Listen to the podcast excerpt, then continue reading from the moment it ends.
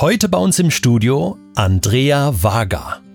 Liebe Andrea, ich freue mich so sehr, dass du gekommen bist, freue mich auf die gemeinsame Produktion mit dir. Wir kennen uns ja schon länger persönlich, sind gut befreundet, haben im gemeindlichen Kontext schon zusammengearbeitet und ich treffe mich regelmäßig mit deinem Mann zum Gebet. Das bedeutet mir sehr, sehr viel. Uns verbindet sehr viel. Und es ist so schön, dass du da bist, um dein Leben zu teilen und das, was du erlebt hast mit Gott.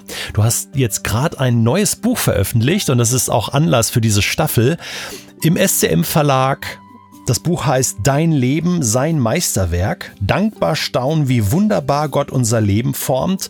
Da hast du viel zu erzählen und du wirst uns jetzt in den nächsten zwei Wochen in spannende Gedanken rund um das Thema Identität mit hineinnehmen. Du selbst bist verheiratet, hast Familie, erwachsene Kinder. Und jetzt möchte ich eigentlich nicht viel mehr verraten, Andrea, sondern überlasse dir das Mikrofon. Ja, danke, Detlef. Ich äh, bin total froh, hier zu sein.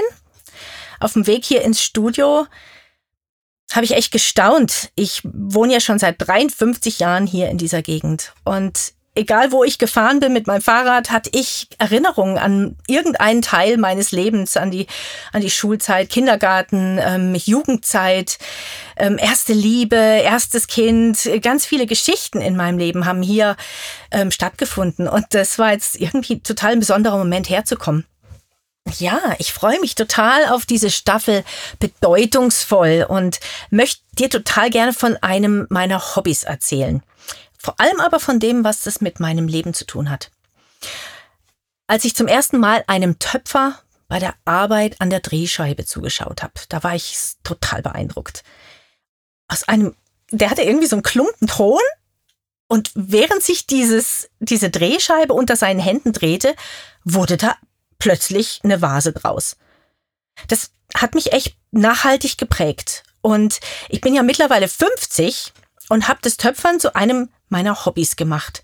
Und was mir immer wieder dabei auffällt, ist, wie sehr sich die Schritte von der ersten Idee zum fertigen Kunstwerk dem ähneln, was, was ich glaube, Gott in unserem Leben tut. Ja, darf ich dich einfach mal mitnehmen in die Werkstatt eines menschlichen Töpfers und damit eigentlich auch in die Werkstatt unseres himmlischen Töpfers.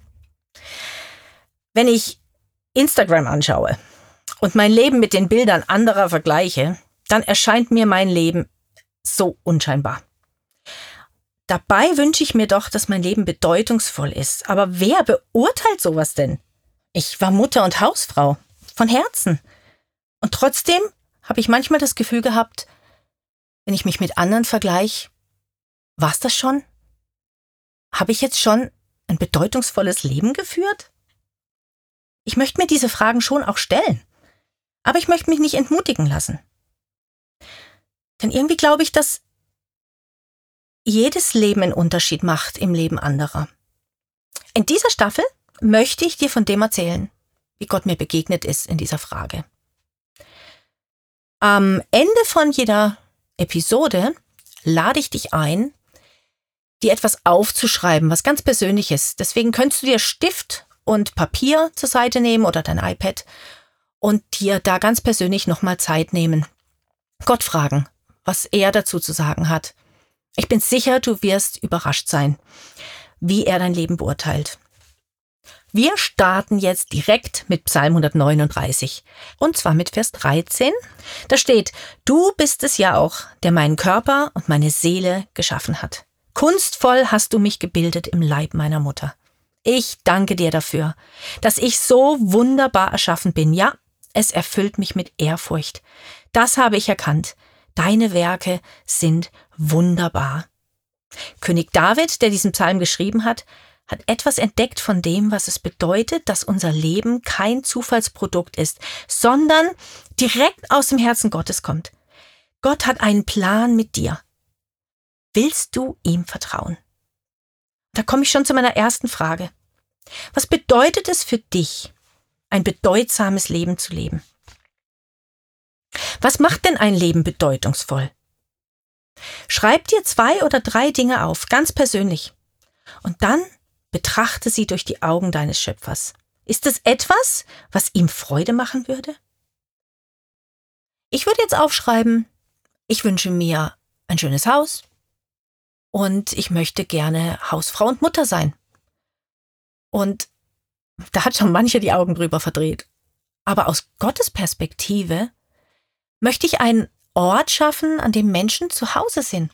Ich möchte Raum schaffen für Familie, für Freunde, für Zusammensein, für Sicherheit, Geborgenheit. Was für ein schönes, bedeutungsvolles Ziel. Ich möchte mit dir beten, dass du wirklich ein offenes Herz hast für das, was Gott dir sagen will und wie wertschätzend und wie bedeutungsvoll deine Lebensträume sind. Vater im Himmel, ich danke dir. Dein Wort sagt, dass du uns und unsere Leben mit Bedacht und Liebe geschaffen hast. Lass uns erkennen, was dir an uns gefällt und wie du jeden von uns brauchen möchtest. Danke, dass unser Leben so ein Geschenk ist von dir und dass jeder von uns, dass, dass wir ein Geschenk sind an dieser Welt. Danke, dass du uns hilfst, uns mit deinen Augen zu sehen.